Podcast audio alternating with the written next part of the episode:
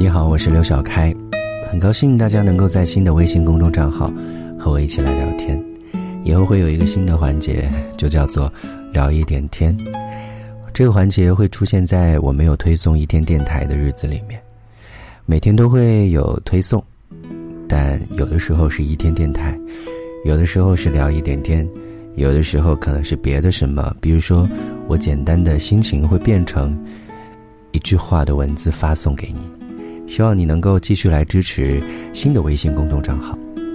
这两天有很多人都会有在微信公众账号的后台，或者是我的手机私信上面有问我说：“小开，为什么你可以一直那么任性做决定？为什么你可以每次做完决定之后就可以如此果断的去让它变成现实？”我也不知道该怎么来回答这个问题，可能是天性使然，或者可能。有很多的事情，就到了必须要走到这一步的境地，我也说不清楚。关于为什么要换微信公众账号，倒是可以和大家来说明一下。嗯，我会有觉得，不去打扰别人的生活，是人生当中很重要的一种美德，而特别是当别人会觉得已经被打扰的时候。我是一个不太喜欢去影响别人生活的人，如果有的时候控制不住去影响了，也会觉得很自责。如果当某一天自己可以来控制住自己，克制住自己，不去影响或者去打扰别人的生活，嗯，我觉得我一定会去这么做。为什么要关掉这个微信公众账号？是因为会觉得不要去打扰过去的一段生活，应该会对我。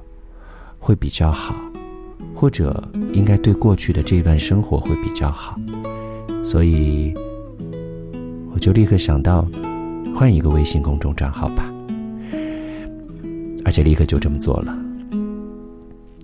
有的朋友有问我，跟我讲说，你换了微信公众账号可能会掉粉哦。你之前老的那个微信公众账号经营了一段时间，其实可以通过合并的方式。把那些粉丝全都导过来，我倒是一笑了之。我自己来换这个微信公众账号，就没有想过说一定要让所有之前的粉丝全都有到这个微信公众账号当中来。我始终相信一句话：爱你的人永远都走不远。如果是真的在乎、关心和爱你的人，不管你在哪里，他们都可以来找到你。就像在我的手机通讯录当中只有十多个电话一样。大多数人的电话都没有存。如果我要去找一个人，我相信我始终可以找得到他们。我也始终相信，如果我经常不接电话，因为我现在经常接不到电话，我用两个手机。很多人都会说，为什么这段时间经常会找我都找不到，不接电话？我想他们如果真的要找我，一定可以通过别的方式来找到我。所以，爱你的人永远都走不远。那些如果真的想听一天电台，或者真的是想来支持我和关心我、关注我的这些朋友们，就是正在听节目的你，不是已经过来了吗？这才是我最在乎和最渴求的你，这才是我人生觉得应该要花时间去用心呵护和陪伴的你，其他的人。和事，我觉得都不重要。这就是关于换微信公众账号的相关的一些事情，和你一起交代和分享一下。以后聊一点天这个小环节，嗯，我会和大家聊一点听众朋友找我来做大保健的一些内容。可能有一些有关注了我微信公众账号，但是没有关注我个人手机微信的朋友，不知道大保健是什么。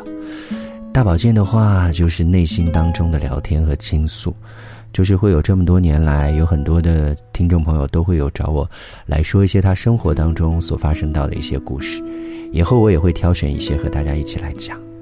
今天要和大家简单来讲到一件事，这件事情就是前两天的时候，我又发了很多大保健的内容在朋友圈里面，有很多人看了之后觉得很有意思，因为里面有很多很稀奇古怪的故事。其中有一个相对来说会比较青涩，啊，比较青涩这一个，我觉得可以和大家一起来分享。那就是有一位听众朋友，名字以后我都会腻掉哈。他会有说他喜欢他们班上一个男同学，不知道该不该表达。这是在我们感情当中遇到的第一个问题，就是告白。我一直都会认为，如果喜欢一个人的话，就还是一定要让这个人知道。有的时候，甚至可能你要冒着两个人都没有办法做朋友的风险。当然，告白也总是有技巧的。如果在一开始的时候你就表白，或许会让整个人的关系都会变得很尴尬。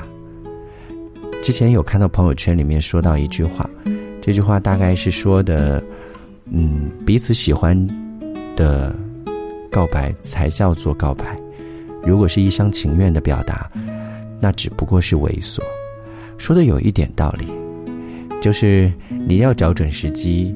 找准合适的场合，找准你们的关系到了合适的程度的时候，你再去告白，至少要有超过百分之五十的可能性可以和他在一起才去告白，或者超过百分之五十的可能性，你不会觉得你的告白会带带给他带来困扰或者打扰，我觉得这样才算是真正的告白吧。喜欢一个人，一定要让这个人知道的原因，是因为喜欢一个人想到的都是这个人的好。希望对这个人好，想把自己所有觉得好的都给这个人，那你必须要让你们之间的这一层关系更加的透明化一些，所以你要让这个人知晓。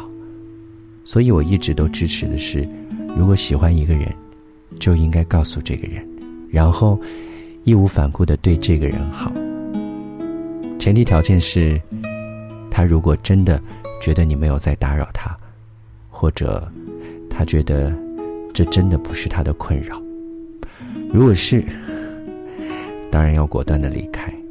就像我说，放弃之前弃用之前的那个微信公众账号一样，不要去打扰一段时光。嗯，这就是我今天和你聊的一点天。明天再见。